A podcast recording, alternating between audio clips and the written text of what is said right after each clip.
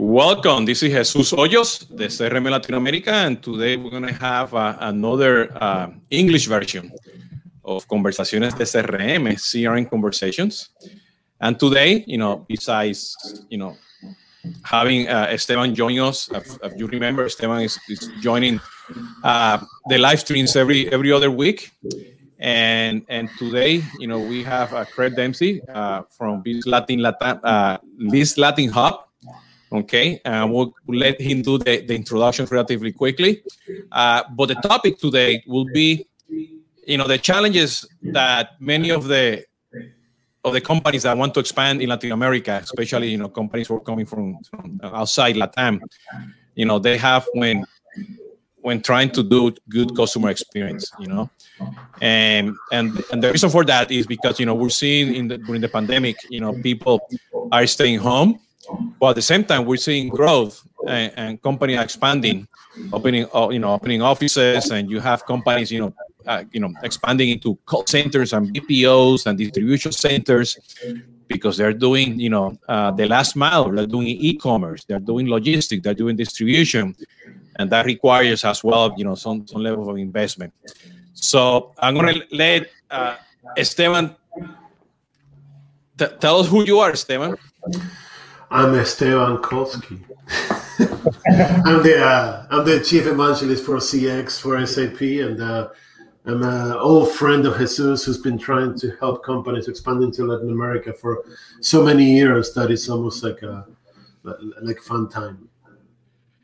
Yeah, and yeah, and you know, and like Esteban said, is the chief evangelist for SAP, and and we have Craig Dempsey that you know I've been following him the last couple of years, and you know, uh, his company helps companies, you know, uh, expand in Latam. Craig, tell us a little bit about yourself. Sure. Look, first up, thanks very much for having me. It's uh, obviously an esteemed uh, group that I'm on today. So, um, uh, keeping it very simple, I'm actually Australian uh, based here in Bogota, Colombia, of all places. Uh, had a former life uh, as an army officer, a mining executive, uh, and an engineering manager. Uh, first of August 2014, decided to set up a group called the Biz Latin Hub Group, uh, more or less an integrated accounting legal recruitment firm. and we pretty much work with foreign international companies looking to operate within Latin America. So we support them with a variety of things, from understanding the market through to how to go about doing their business, etc. Uh, so that's more or less who I am um, and what we do. Perfect. So let me let me put the premise here, and and because we, you know, of course, you know, the pandemic is impacting everybody worldwide, and you know, some companies, some small businesses, and some companies are are, are doing relatively well. Uh, and those are the you know the the, the companies that have some sort of a mon- monopoly or they do e-commerce or they you know provide distribution logistics you know and you know per per my you know analysis in latin america you know i see a lot of you know you know uh, you know companies you know that are expanding because they have to open you know new new distribution centers or they have e-commerce and they're doing a partnership with a logistic company who are doing the distribution you know you know healthcare you know delivery you know uh, food distribution you know supermarket. They all also are expanding uh, uh, in the call center because they also have to do the delivery and, and a lot of you know big change of restaurants are also expanding into you know ghost uh, kitchens or distribution centers you know to to distribute the food you know and and that's happening all over. At the same time, you know, you have companies uh, from overseas, you know, that are coming into Latin America and they're looking for talent, and and because the call center is growing, so they're looking at Querétaro, you know, they're looking at Guadalajara, Medellin, you know, Costa Rica, and so on and so on. And at the same time, you know, they're looking to do beyond that what a call center or a BPO will do. They're looking for talent that also will, you know, not only you know do WhatsApp or in the call center and do all this multi-channel, omni-channel, but be able to manage the last mile, uh, create low-code, no-code applications. You know, be there to expand, you know, and go beyond the traditional customer experience. You know, so uh, and and and also you know the trend that that we see here in latin america you know i see a lot of companies uh, letting their employees move from the big cities you know and go and, and, and work you know from from where mom and dad you know they live you know. So it's becoming you know latin america is becoming very mobile from that point of view as well. So so craig how, how do you see how, what are the trends that you see? Because they you know they impact you know everything in terms of customer experience in, in one sense? Sure. Look, you know, it's a, it's a great question, uh, and obviously from a customer perspective, and you know what clients uh, and companies expanding the region, you know what they're seeing. Um, and look, even taking a, step back, you know, the region itself over the last 12 to 18 months has gone through a significant change. Uh, you know, I think we can all agree on that. You know, and I always look at it like a, a fire methodology. You know, when a fire goes through a place, it destroys 80% of things in its path. Uh, but then there's 20% of things still left standing. And there's no reason or logic behind this, but there's that 20% still standing. And the reason I bring that up is, you know, over the last 12, 18 months, things have been inconsistent. Uh, obviously, you've got the brick and mortar retail, tourism, and these sorts of businesses have been smashed. But conversely, you've got those, uh, you know, taking advantage of opportunity. Um, you know, and particularly those that uh, you know are looking to expand to the region, already here, looking to pivot their business model, etc. And obviously, that's having a significant effect on the customer experience and also how they operate. Mm-hmm. Uh, I think you brought up a, a fantastic point there. Um, you know, companies are coming down into the region uh, are not just looking for to set a small call center um, and to have those people answering phones. You know, they're actually coming to Latin America nowadays for much more significant talent uh, whether they're for SAP, whether they're for Salesforce, whether they're front end, back end developers, etc. So what we're seeing is a trend is uh, particularly North American companies coming to Latin America uh, and either in one location or multiple locations, creating what you'd almost call a center of excellence uh, and having these basically hubs where they're hiring these different employees, etc., that plug into directly into their US uh, operations. Um, so we're seeing far far more of that because at the end of the day, they're taking advantage of you know the human talent that's down here. And coincidentally, we're also seeing uh, in many cases people from the US who are uh, Latino and perhaps returning to Latin America, alternatively US people uh, deciding to move down to this part of the world, being hired through those models. Um, and I guess I'm sort of deviating on, on a slight topic here, but you know, there's also a number of other trends that we're seeing. Part of it's associated with COVID, yes, and that's requiring people to work from home and these sorts of relationships. Um, and you're finding employers nowadays, particularly from North America, you know, they're not just looking at hiring somebody from the next county or the next state. They're looking potentially at the next country. So it's opening, you know, I guess the uh, way in which they attract talent. So that's that's fantastic. Another thing that we've seen is obviously in recent years, um, immigration to the US has become more difficult. Okay, so in the past, what you'd find is North American companies would identify talent within the region, and then they would uh, get the visas, etc., and those people relocate to the US. Now, what we're seeing instead is they're being recruited and, and basically in those locations as part of those uh, centers or hubs. Uh, and I guess the third thing, which is in itself quite a significant conversation. But uh, I think the last we saw from Bank, Bank of America research that you know 80% of com- US uh, companies operating in Asia are looking at bringing those operations back to the US. Now, what we'll find in many of those cases is a lot of those companies will decide to actually send it to Latin America as a nearshore option rather than bringing it back to the US. Presents itself a massive opportunity from everything from warehousing, logistics, tech, etc. So, you know, they're the trends that we're seeing. I think Latin America is very well positioned, uh, and obviously it's a little bit inconsistent between the region and the sector. Uh, but I think it will be quite an exciting time forward.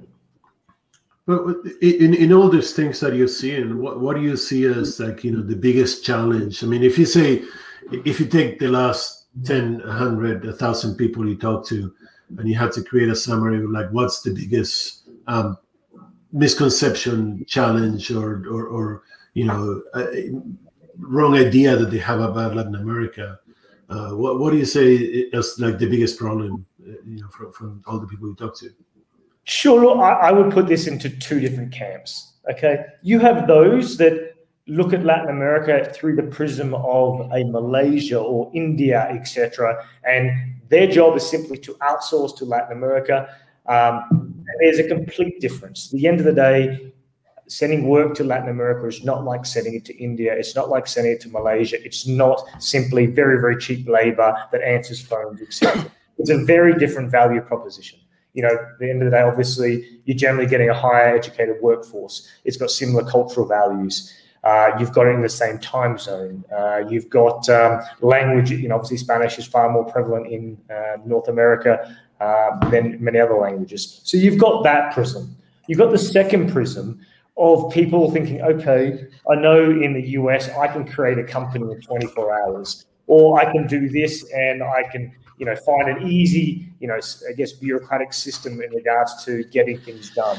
The reality is Latin America does require, and I find it frustrating at times myself, a little bit of patience. You know, the reality is navigating the complexities down here does require support and, and helping to understand that. I mean, the reality that's what, the reason why BizLatin Hub exists. Whilst we can provide those legal and accounting and recruitment services like many other firms, the reality is trying to bridge that gap and understanding to explain a simple thing. Well, I know in the US you're familiar with this. However, down here it's like this. This is the difference. This is what it means.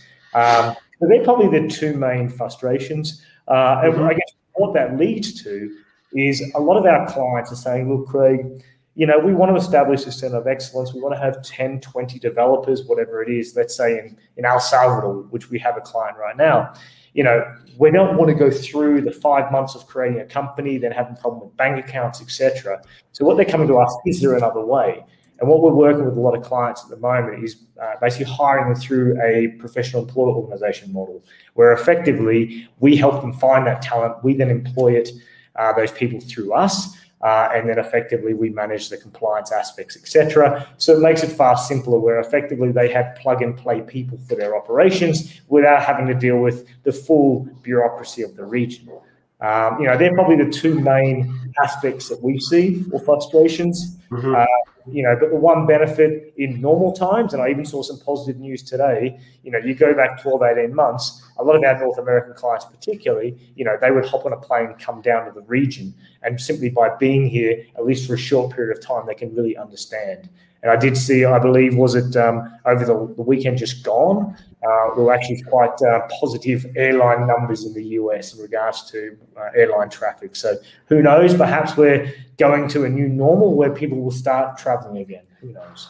Yeah, we, will. I mean, that there's no question about that, right?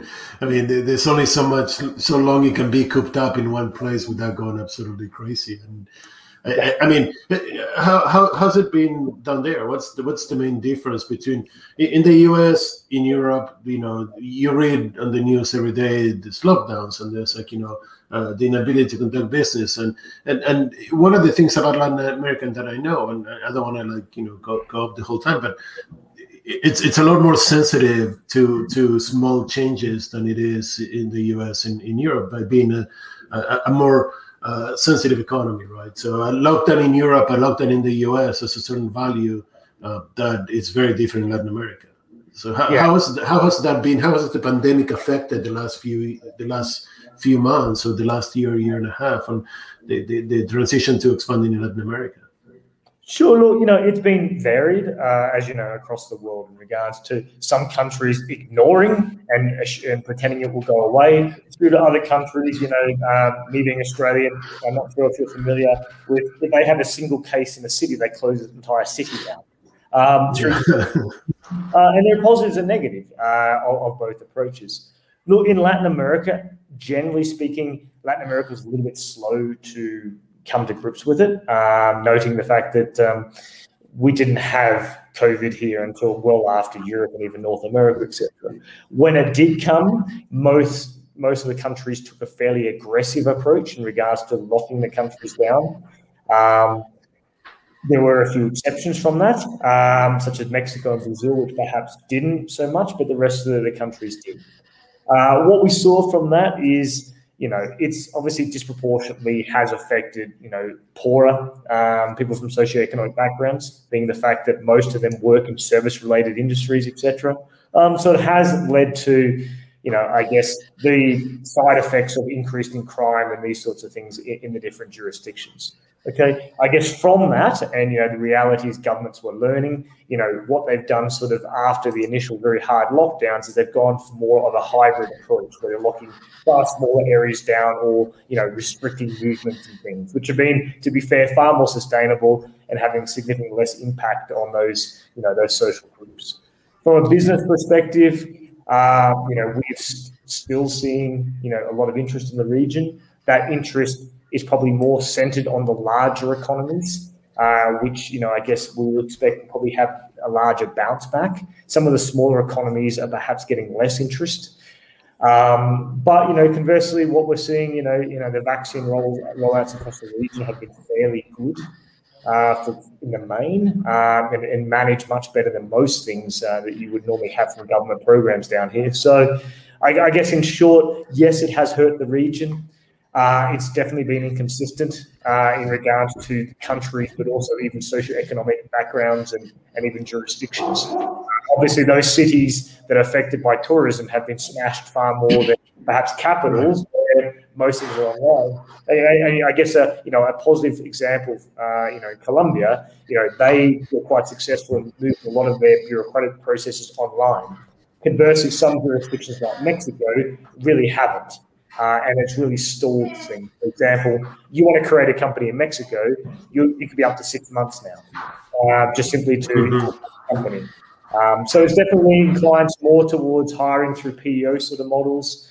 Um, but I'm still positive. Uh, you know, the reality is it's a significant market. There are a lot of inefficiencies in the market down here, presenting opportunities for foreign companies to enter the region down here and do business. Conversely, there's a large labour pool that's available. Um, I mean, it's becoming harder and harder, in North America, to find those talent. Um, so it's a good opportunity down here. And obviously, you know, not many European or North American companies are really looking towards Asia anymore. Yeah, uh, last year I had the chance to in in one of these uh, live streams. I had Alan uh. Uh, he's the CMO of Bank of Puerto Rico, and he's cre- he created you know an ecosystem, uh, an e-commerce ecosystem that you know he's doing Bank of Mexico, Bank of Dominican Republic, and, and other countries. Uh, and during the pandemic, you know, he noticed that, you know, besides he was growing because, you know, people from the United States and local in Puerto Rico, they were buying through his e-commerce. And he's helping the small businesses, you know. Uh, he noticed that a lot of the brick and mortar companies from Puerto Rico were going to him to tell him, hey, could you set up my e-commerce site? You know, because I don't have the resources, the time, or the technology.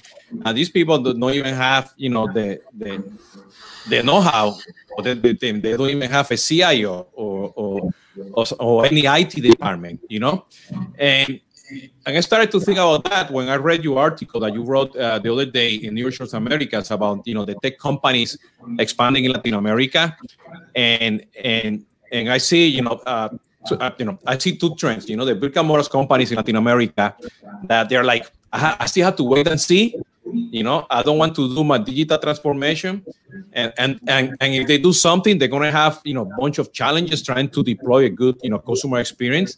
And then you have all these companies tech companies especially the fintechs who are expanding into you know open banking or they're putting a deal together with the local bank you know or they're you know working together you know with you know with any e-commerce site to provide you know many many many you know options to do local payment do, do you see that in, in the in, in Latin America? And and and what are the challenges you know all these startups tech companies versus the brick and mortars to try to to, to do CX and and let me clarify here CX CX doesn't mean that uh, a tech company is going to implement WhatsApp to do customer service you know because that's that's a trend. You know, everybody needs to have WhatsApp, but that doesn't mean that you know having WhatsApp, even if you're a company from overseas in Latin America or locally that you implement WhatsApp, you're doing customer experience because that's that's not the case. So I just want to throw that out just in case.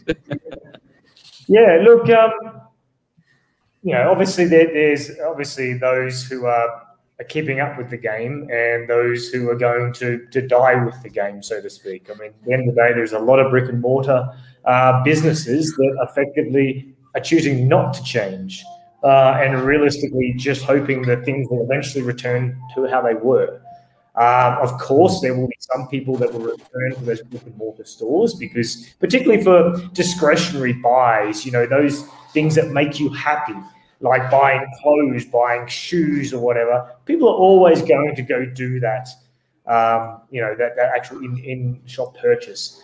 But you know, those looking for online and, and that customer experience, and particularly those bringing fintech, etc., you know, that is pretty much where the future will go. And those companies that can evolve with that, you know, adapt and overcome, will see that improvement. One of the bigger issues you have, and you know, we we are inundated with fintech companies basically wanting to enter, enter the region. As I mentioned before, you know, there's a large inefficiencies down here in the marketplace. Uh, and anything that can improve customer experience and reduce cost is going to do well regardless of the time. Now, the, one of the issues that these companies are facing is particularly fintech uh, is associated or linked to the banks. And the banking sector is very, very tightly controlled and regulated uh, within the region. Uh, and to be fair, most of the banking systems are, are owned, you know, by old money uh, within the region, and you know has quite strong lobby groups and things behind it. Um, so we find it somewhat difficult uh, for some of these, let's say, micro lenders, uh, payment platforms, etc., to enter the region. However, those with some level of persistence uh, and just simply by the volume and the number that are entering the region at the moment, things will change and will present great opportunities as I always speak to people and say, look, I understand it's going to be a bit complicated to get into the market, but you've got to think that's an advantage because once you're in, a competitor has to go through that same process. So it gives you first mover advantage. Um, so, you know, the reality is there is a focus on customer experience down here. It will improve. But conversely, because of what it where it stands at the moment, I think there's significant opportunity for those companies from outside that can bring that technology, bring that new way of thinking, and simply at the end of the day, reduce cost, have a better customer experience, and have return customers are going to be successful. What what are what are I'm sorry, go ahead. Oh, yours. I was going to say, what, what, what are the terms when you have that conversation with, with, with customers and you say, look, uh, I know you're working on customer experience, but we're missing X, Y, Z, and there's a company that's coming from the outside that can help with that, and there's a company that has this value proposition, right? Uh, you know, what's the, the, the, the, what's the conversation like? I mean, is there like a good reception? Is there like I, I know I grew up in Latin America. I know that we have you know a love hate relationship with anybody who's not Latino, right? it's it's the way it is. We we are we are especially in, in Buenos Aires, we are the best in the world. You know? Yeah. So, you know, but how, how, do those conversations go? And like you know, bringing value from the outside to to foment a, a stronger CX uh, CX perspective in the region. Sure. Look, and I guess the first thing to take a step back from that, you know, trying to generalize Latin America as all the one thing, you know, yeah. is in itself. Uh, because quite frankly, Argentines are very unique in their own way compared to Brazilians or Mexicans, etc. So, whilst you can perhaps, in some ways, put areas together and perhaps more like-minded thinking, uh, you know, at the end of the day, it's like saying everyone in Asia is the same. Uh, obviously, mm-hmm. it's um, so that's one of the things that you know that's the first part of the conversation, and it's also the same is look, there's this uh, company that has this new product or service trying to say you know they're from the US or from UK or even from Denmark in itself is actually a different value proposition as well because they have a different way of thinking. Um, this is actually one of the strengths of particularly North American companies or US companies. US companies do you know, almost every person in the US knows someone that's a Latino, has a Latino friend, has a cousin, brother, whatever it is. So people in the US do seem to have a much better understanding, appreciation of Latin America than perhaps someone from the UK or France, etc. Um, so I, I find that that's also always an important thing. But in general, when you approach these companies, you know, to be fair, most companies, uh, particularly at the more senior levels, do have an interest to get best practice. They do have an interest in, you know, bringing foreign and international things to improve. Okay, um, so there is that general interest in it. To be fair, what yeah. seems to be a bigger inhibitor is more on a regulation level um, and I guess government level. There are some governments, and I'll be slightly politically correct here, some governments that are a little bit more pro supporting foreign business entering the region with products and services than some other jurisdictions. Um, you know, obviously, you know, that in itself can, you know, for various reasons, but that in, in itself can affect, you know, whether something is feasible or not. Yeah, you know, it, it, one of the things that, you know, because I know I know that there's many, you know, software companies, you know, who are expanding in the region, but not because they're selling. They're expanding because they're, you know, implementing their, you know, the global operational support. You know, and I see that a lot, you know, in Mexico. I see that in in in Costa Rica. I see that in Panama. And in order to expand, you know, the customer experience, you know, uh, and, and be able to provide, you know, that, you know, uh, multilingual, uh, you know, highly educated person because you know the the higher education market in Latin America, you know, is growing even even with the with the pandemic. Uh, you know, that's a market that I, that I, I, I, help a lot, you know, in terms of analysis and you know help implement, you know, customer experience uh, systems, and and there's a big competition, you know, of, of educating people, you know, uh, at all levels, and and you know from the especially when you have to you know meet all these regulations and certifications, you know, that you need to, to, to put in place. And I was wondering, you know, you know, with the pandemic, you know, companies are trying to, you know, open business in Latin America. If they're really looking into that, you know, uh, because it's one thing to look, you know, because yeah, you know, the the the that employee or that consultant, that resource might be cheaper, but are they looking at the whole equation because they really need to do CX, whatever they do CX, you know, if they they have customers in, in Spain or they have customers in, in Australia, United States. You know, they want to be sure that they have everything well, well put together, right technology and everything, or just just you know what? I'm just gonna find people and and, and I'm gonna use my own technology. How, have you seen that? Sure. So, what a lot of our clients are looking for, to be fair, is they're looking to augment their existing customer experience systems and processes.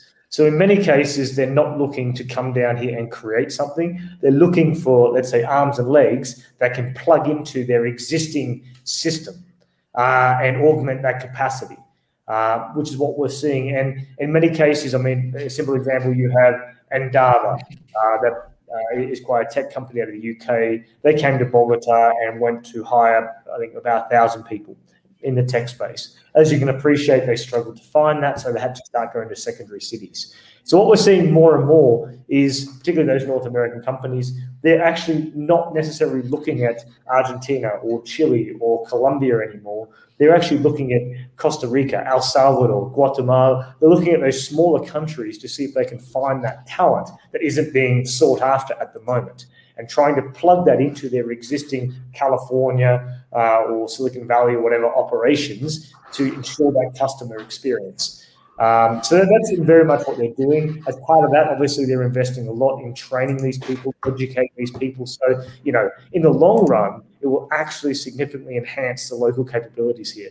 And what I expect is with those enhanced capabilities and people with far more knowledge and expertise, you'll actually find that within itself will almost create a re- renaissance of, you know, new um, startups and ventures and tech coming out of some of these, you know, unknown regions, so to speak. I, I, I, like that renaissance concept because I mean, again, having been in the region over the last 50 plus years, right, at different levels and different participation levels, I, I, I see a, a sense of where, where when I was younger and, and, working growing up in Argentina, we, we, had this sense that like, you know, everything that came from abroad was better, right? And, and then uh, Brazil took a stance against that by by privatizing everything and not bringing anything in, which was one extreme, right? But I, I like the idea that I, I, like the idea that most countries actually found a way to balance what comes from the outside with the with the value be, built inside. Yeah, and, are you seeing? Yeah. Yeah, I said what I said. What you know at the moment, North America or you know Europe or whatever is looking at Latin America for human talent, arms and legs, plugging into their existing capability. With time, it will evolve from arms and legs to itself its own independent capability. And then, of course, some of those people will eventually leave. They will then create the next Rappi, the next Amazon, or whatever the case may be. So what we're finding almost this is like the beginning of you know basically enhancing that local capability. Um, so you know, I see this as from a longer term point of view from investment. You know, I see this creating these little Silicon Valleys, particularly in those you know those jurisdictions and regions that you know have once been forgotten, like I'm sure no one's really you know, talked in Silicon Valley about going to El Salvador for tech talent, but I can tell you right now, we're working with a client for exactly that right now. Uh, and conversely, in Guatemala, another jurisdiction. So, you know, they're shying away a bit from the larger ones because at the moment, most of the best talent's already been taken by the Amazons, the Microsofts, and everybody else already. Um, so these small jurisdictions, I think, you know, will be a place to watch as the years come. Yeah, when, when, when you go when you travel to San Jose, you you you know you leave the airport towards the city. Know, you see all these Amazon, Microsoft, you know, logos everywhere, you know, uh, yeah. IBM and so on and so on. So, you know, and, you know, I for a moment I thought that it was in, in San Jose, California, not San Jose, uh, Costa Rica, you know, uh, uh, you know, up and coming uh, place to be, you know. So uh, who, who, who is investing, who's, who's expanding Latin America? What industries, you know, which countries are looking to, to expand in the, in the region? Look, the main one that we're seeing is the US okay, that's expanding in the region when it comes to a tech space.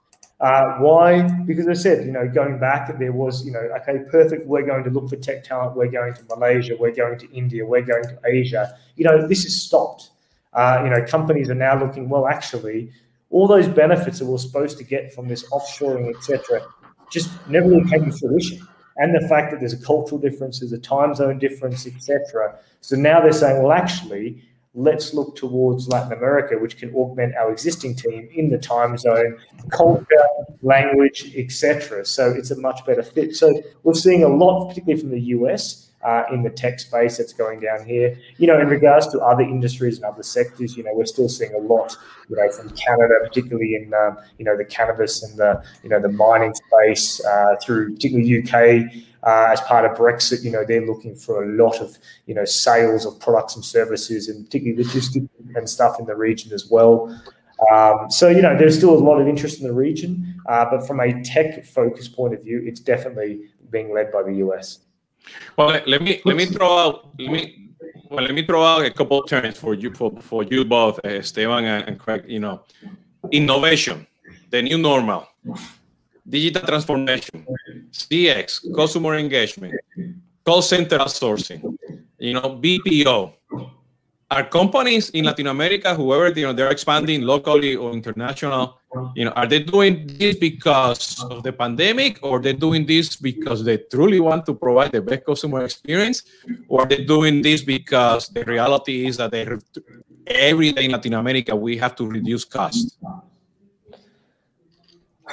Well, look, I mean, great question. Uh, you know, I put it very, very simple. At the end of the day, companies are doing this because they don't really have a choice. You know, at the end of the day, you know, they've got to offer the best customer experience, and of course, cost is always a consideration. Um, so if they find they can come up with a solution to at least maintain or improve the customer experience and control cost, that is what's driving motives. You know, at the end of the day, business is about making money, and of course, you know, trying to do it in a sustainable and equitable way, etc. Um, the reality is, you know, that it's been done for survival, um, and those that don't evolve, innovate, and evolve will eventually die, which what we've seen from the brick and mortar stores, which you know decided not to, uh, and the thing of the past now, aren't they? No. Yeah, but, but you also need to. I mean blaming the pandemic is kind of like outdated already, right? I mean, it's one of those trends that became came and went really quick. But there, there's there's better ways to look at it, and and I think that uh, you know this is the part where I, I, love I love your opinion, Craig. But like Gartner looks at it as like you know the, the deviation from normal uh, created opportunities for expansion and reduction, right? And, and uh, opportunity for expansion is things that work well, uh, you know, during the pandemic can be scaled up and could be improved and adopted as permanent and things that didn't work well then could be reduced and maybe in, in some places like you know disposed of right so so so are you seeing something similar uh, even before or, or, since, right? I mean, regardless of the pandemic, are you seeing a, a, a sense of business transformation in Latin America uh, for redu- you know expansion or reduction essentially, or, or is it more like just survival? Look, at the end of the day, you know, I think what's happening in the business environment was going to happen in any case. Uh, all that we've seen because of the pandemic is a lot of those things have been accelerated. Um, so we've compressed things because you know we've basically compressed you know how the timeline between a person looking for, for services or products going to a physical location uh, and that has changed to virtual almost overnight. Now that was always going that way since the internet was created. Um, however, what we've seen is that has evolved.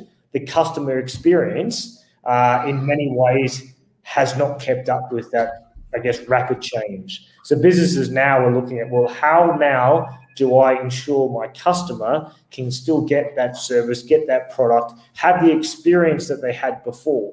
Uh, you know, obviously there's been, you know, those like Zoom. You know, the reality is that was barely even known before the pandemic and now is everywhere. And even Zoom itself is evolving, trying to keep up and be relevant because, you know, what's going to become the new normal after all this?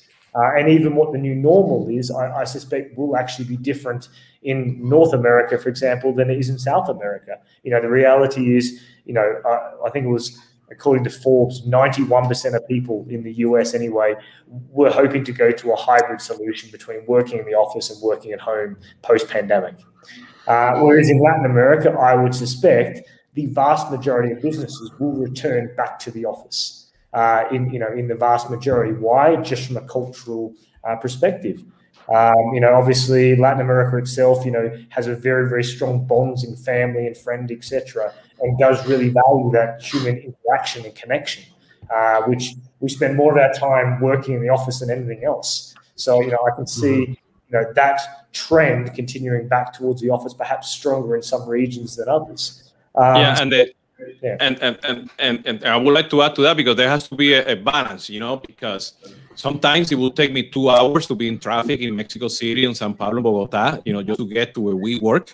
You know, uh, you know, in my other company, you know, we we used to be hybrid the last 20 years. You know, we have people in Bucaramanga, we have people in Costa Rica, we have people in, in different places in Mexico, you know, and so on and so on. And we use talent, we use global talent uh, to deploy our solution. So, uh, but the, at the other side, you know, the challenge that, that I see, you know, are the call centers or the offices that people want to work in a remote, but they don't have the facilities in the house because, you know, we are a multi-household, you know, uh, we have multi-household homes, you know, in, in, in Latin America, you know, we live with grandma, with grandpa, the mother, the dad, the uncle, you know, and that's you know that's part of Latin America as well. So that balance as well needs needs to change. So I, I probably see, you know, companies companies in Latin America, you know, and going back to you were saying that you know they have to change because they have to.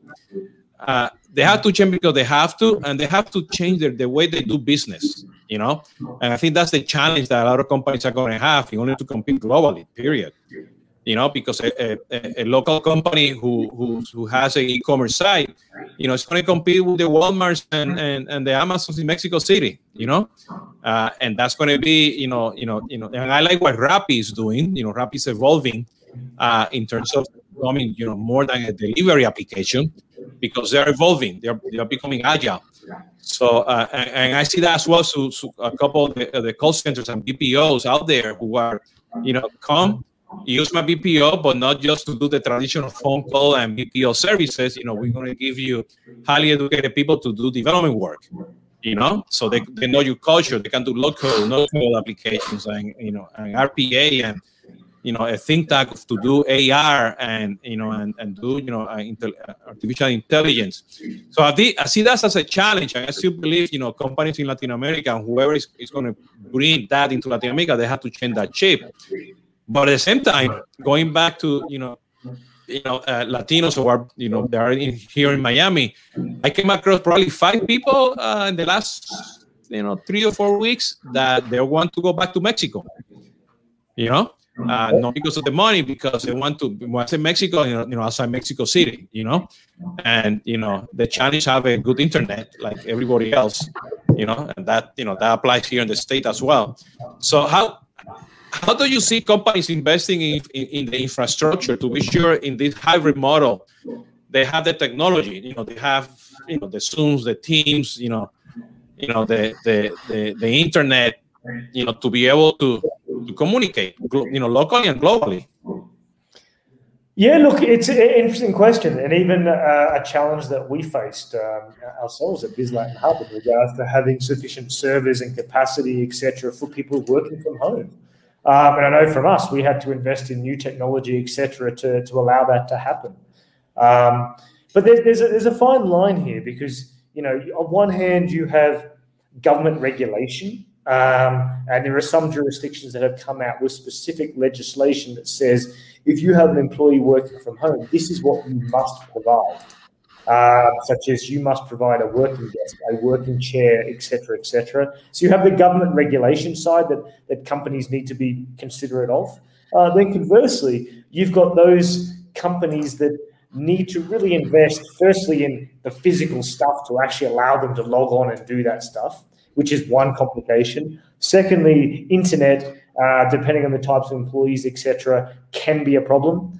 Um, so some companies I know are actually giving out mobile internet devices, etc., or even phones, and they can use them uh, on, on using that. But then you've also got the second issue of okay, having this decentralized workforce. How are we going to manage that? Um, you know, it's all fantastic to have all these people, but it's a far more of a managerial challenge managing a, a, dispersed workforce. Now, if it's three or four people, fine, but if you have 300 people, it's more difficult. Um, so I can see there still being a need for these people going to a central location, whether it's daily, weekly, monthly, whatever works out for the company. There is still going to be that interaction because it can't be replaced. Um, you know, I have a, a, friend that has a large um, English institute uh, here in Colombia. And even they've decided, well, we actually don't need to have a workplace anymore. We just need to have a meeting space uh, for the team to come and meet at a certain time each week. Um, so we're going towards that that model uh, where the human interaction will exist, supported with infrastructure that you can work from more locations. For example, changing PCs to laptops is, is an obvious one uh, for example. Now, conversely, I, I, we've engaged with some uh, call centers that have this exact problem because they said, okay, employees work from home, but now you need to have this massive uh, PC and you've got to have all this other equipment to take home with you. Well, how does that actually comply with some of these privacy laws like GDPR, etc. And California has some very strong privacy laws. How does that mean? How do we ensure that your home that uh, client information will retain private. So it's also opening up a lot of uh, complications regards to client confidentiality, privacy of information, etc. So you know there are going to be some interesting discussions as the the time moves forward on how some of these challenges are overcome. Uh, you know, we I think to be fair, we're just beginning uh, these conversations more than ending them. So you know, data privacy, compliance, you know, uh, uh, uh, data security, cyber security is is is going to be a constant challenge for anybody. Period. You know. Yeah, uh, but it's only augmented in places like Latin America, where, where you know, this is something that Craig said earlier. That is a big, uh, one of the biggest issues, I believe, which is like people think of Latin America as one block, when in reality you have 30 plus countries and uh, 5 to 10, 15, 20 regions within each country, and they all operate and work differently. And cybersecurity and privacy are two issues that, like, you know, everywhere in the world are dramatic, but within Latin America, the difference between what you get in one country versus the next one, even in regions within the countries, it's just it's just incredibly uh, right. dramatic. So the, that those extremes is what actually creates a, huge challenge in addressing Latin America as a monolith versus being uh, you know, and, and Jesus, last year you you tried to start the, the, the, company with the name of was it 32 and counting or 33 and counting, like you know, mm-hmm. counting the number of uh, countries only without even considering that each country had many regions and many different aspects, right? So so that that to me is like the uh, it, it, it's the biggest challenge that we see in approaching Latin America is that it's so diverse and so complex that to create a customer experience model for that is is almost impossible. Right? Yeah, and that, that brings yeah, that, that's a huge challenge. Well, I'm, I'm, uh, I'm sorry. I'm based on that. You know, my, you know, I guess my biggest takeaway, you know, is that you know, you mentioned, you know, El Salvador and, and, and Guatemala, you know, that, you know, that you're looking for talent, you know, people are looking for, you know, to, to set up shop over there. And ironically, you know, from the political point of view, I mean, I mean, those are the countries that we're having the problems, you know, at the border, you know, here yeah. in the States, you know, so there's two sides to, to every story. But I like the fact, and I think, you know, all governments, you know, and companies, I think probably, you know, they have to invest uh, uh, you know that locally because you know it makes sense definitely you know to avoid all that complexity all those challenges to focus on those small regions small places you know to start you know putting your you know the foot in the door you know setting up your, your blueprint in order to growth in the region. So that's that's my biggest takeaway so based on the conversation today here correct? That's yeah, what you see as well? Yeah look um, you know I, I guess just sort of summing things up look the reality is latin america you know is a great region, um, but it's broken down by many, many small parts.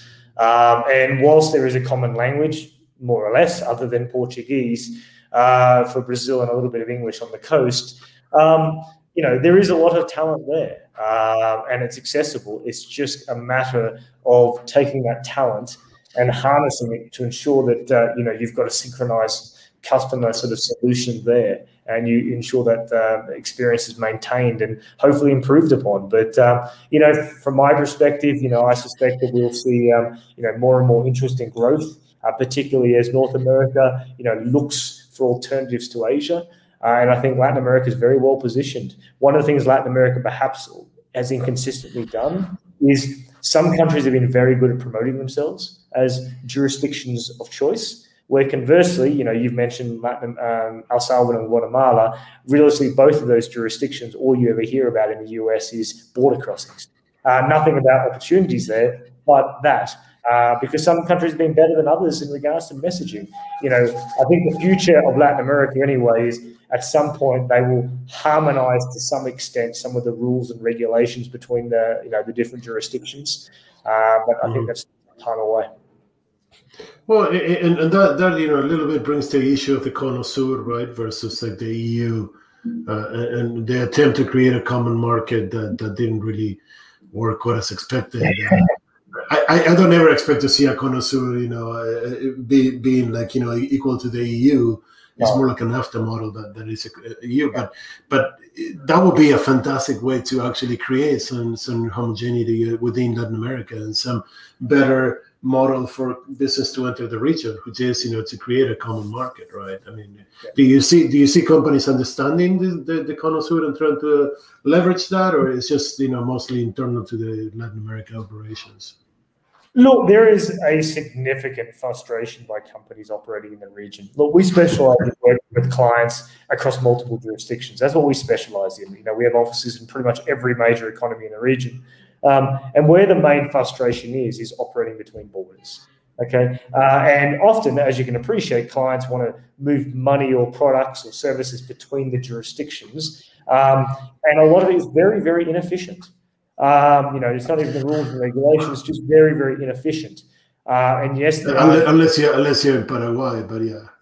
well, that's another thing. Um, but yeah, so it, you know, the reality is with time, you know, it will definitely never become an EU of sorts. But you know, I think there is a general acceptance in the region that with time they do need to try to harmonize a little bit better from a tax point of view, from a trade point of view, etc., um, to make you know these products and services a little bit more expandable.